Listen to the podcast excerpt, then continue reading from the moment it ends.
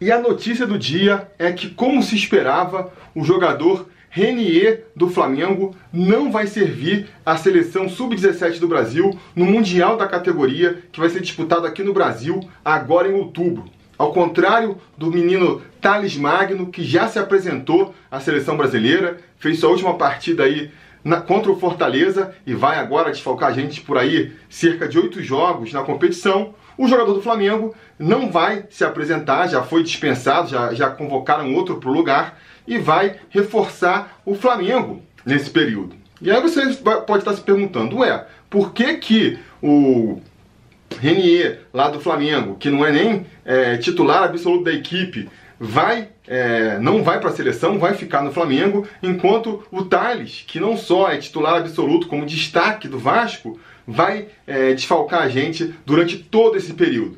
Será que é porque o Flamengo é protegido da mídia? Será que é porque o Flamengo é, é queridinho da CBF? Claro, tudo isso pode ter ajudado, mas a resposta fundamental não é essa. A resposta fundamental, principal, é que o Flamengo realmente queria ficar com com o atleta nesse período e o Vasco não, né? Jogou pra galera quando falou que preferia que o, que o Thales ficasse, que o Thales jogasse, porque na prática, na verdade, bem lá no fundo, eles sempre torceram pro, pro Thales ir pra seleção é, brasileira, disputar esse Mundial Sub-17, que hoje em dia é praticamente uma feira de talentos, né? Esses mundiais de, de categorias inferiores, eles servem meio que uma feira mundial, vem representantes de todos os times do mundo assistir os, os, os atletas que estão participando desses campeonatos. E a expectativa do Vasco, com certeza, é que no final da competição, com o Brasil ganhando, com o Thales sendo destaque do time, ao final da competição vem uma proposta gorda aí pelo atleta e o Vasco possa vender e conseguir fazer um caixa aí para, entre outras coisas, pagar dívida, pagar, quem sabe, que tal salário dos atletas.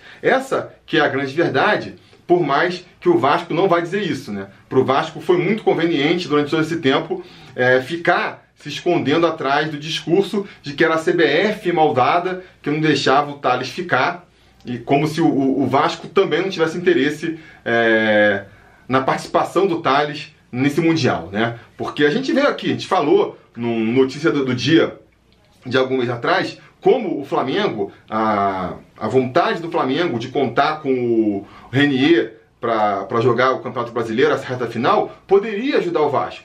Porque por mais que ele tenha conseguido essa liberação porque são protegidos, porque são queridinhos, o Vasco podia surfar nessa onda e até como foi aberta aí a, o precedente, como foi aberto o precedente, o Vasco surfa na onda. Ora, se, se o Flamengo não vai convocar uh, o jogador dele, não vai liberar o jogador, a gente também não libera o nosso.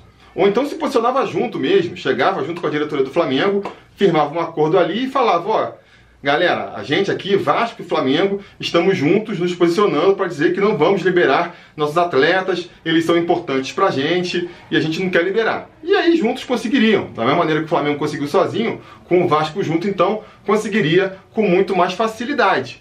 Agora, repito, é uma diferença de realmente de postura, de quem quer. O Flamengo tá dando dinheiro aí, não faz questão de vender o garoto agora, sabe, se confia no garoto, sabe que vai vender daqui a alguns anos, provavelmente até por uma proposta superior ao que venderia agora, então está mais preocupado com o retorno esportivo que o jogador pode dar, né? O Vasco não, está justamente abrindo mão do retorno esportivo que o Thales daria, com certeza, não sei qual vai ser a posição final do Vasco no Campeonato Brasileiro, mas com certeza dá para afirmar com uma certa tranquilidade que se a gente tivesse o Thales jogando aí essas oito partidas que ele vai desfocar o time, a posição do Vasco seria algumas posições acima, né? Ou no mínimo é, teria mais tranquilidade para conseguir os resultados. Mas, repito, o Vasco pesou, botou na balança ali. Entre é, pensar numa proposta mais vantajosa para vender o garoto ou pensar no retorno esportivo que ele pode dar, eles é, não pensaram duas vezes, pensaram na questão financeira. Né? Eu não vou discutir aqui nos métodos, ah, mas se ele jogasse aqui no Campeonato Brasileiro, ele também ia se destacar, também poderia é, receber uma proposta. Aí é outra discussão. Né? Ah, com certeza o Vasco lá e os dirigentes do atleta avaliaram que jogar na, o Mundial é, é, dá mais destaque, é mais vitrine, ele fica carimbado como jogador de seleção brasileira. Isso tem ainda muita, como é que se fala? Muito destaque, isso pesa muito lá na Europa principalmente. Então optaram por isso aí.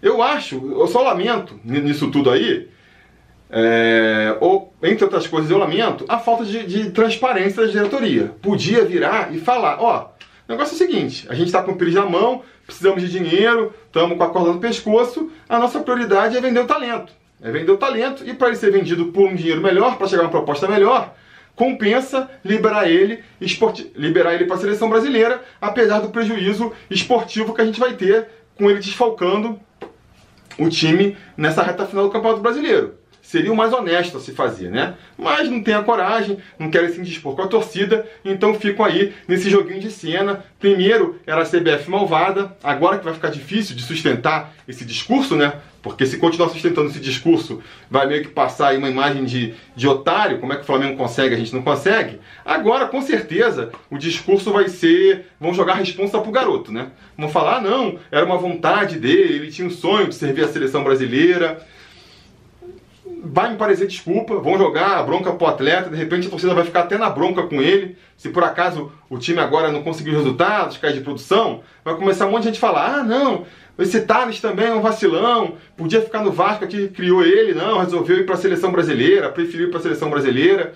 Quer dizer, vão mais uma vez tirar o deles da reta e jogar essa responsa no colo do garoto. Repito, eu acho que minha impressão, tá? Minha impressão, minha opinião aqui se a diretoria do Vasco quisesse ficar com o Thales, quisesse contar com o Thales para esse período, o Thales ia querer também. Porque ele já cansou de jogar jogo da seleção sub-17, sabe como é que é. Para o atleta, em termos de resultado, em termos de é, troca com a torcida, destaque aqui na mídia brasileira, eu acho que ele, seu destaque do Vasco, seria muito mais importante para ele. Mas, repito, foi uma decisão aí da diretoria.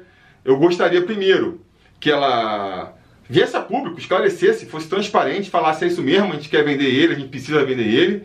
E segundo, eu gostaria de acreditar que esse dinheiro pelo qual ele vai ser vendido fosse realmente ajudar a, a, ajudar a sanar as contas do clube, né? E não vai, não, não vai ser que nem foi com o Paulinho, com o Douglas. Vende o garoto para quê? Para pagar umas dívidas, para acertar os salários atrasados. E aí ano que vem já volta tudo a estaca zero. A gente volta a ter um time fraco, um time sem nenhum jogador importante e um time que no final da temporada é, fica com salário atrasado e que aí se pintar um garoto talentoso que nem pintou nesses últimos anos, tem que ser vendido para compensar tudo isso. Espero que eu esteja enganado. Espero que eu esteja enganado.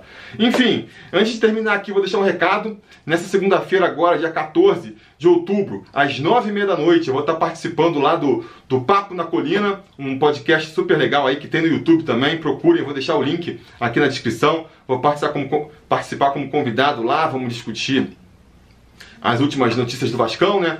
Se você por acaso estiver vendo esse vídeo depois, clica no link aí do mesmo jeito, porque ah, o episódio fica lá disponível para vocês assistirem depois, beleza? Conto com vocês lá, apareçam lá, digam nos comentários que estão vindo a convite do Felipe Tiruto sobre Vasco. Comentem também sobre essa questão do Thales aí no comentário, você sabe, a discussão continua aqui de baixo e a gente vai falando.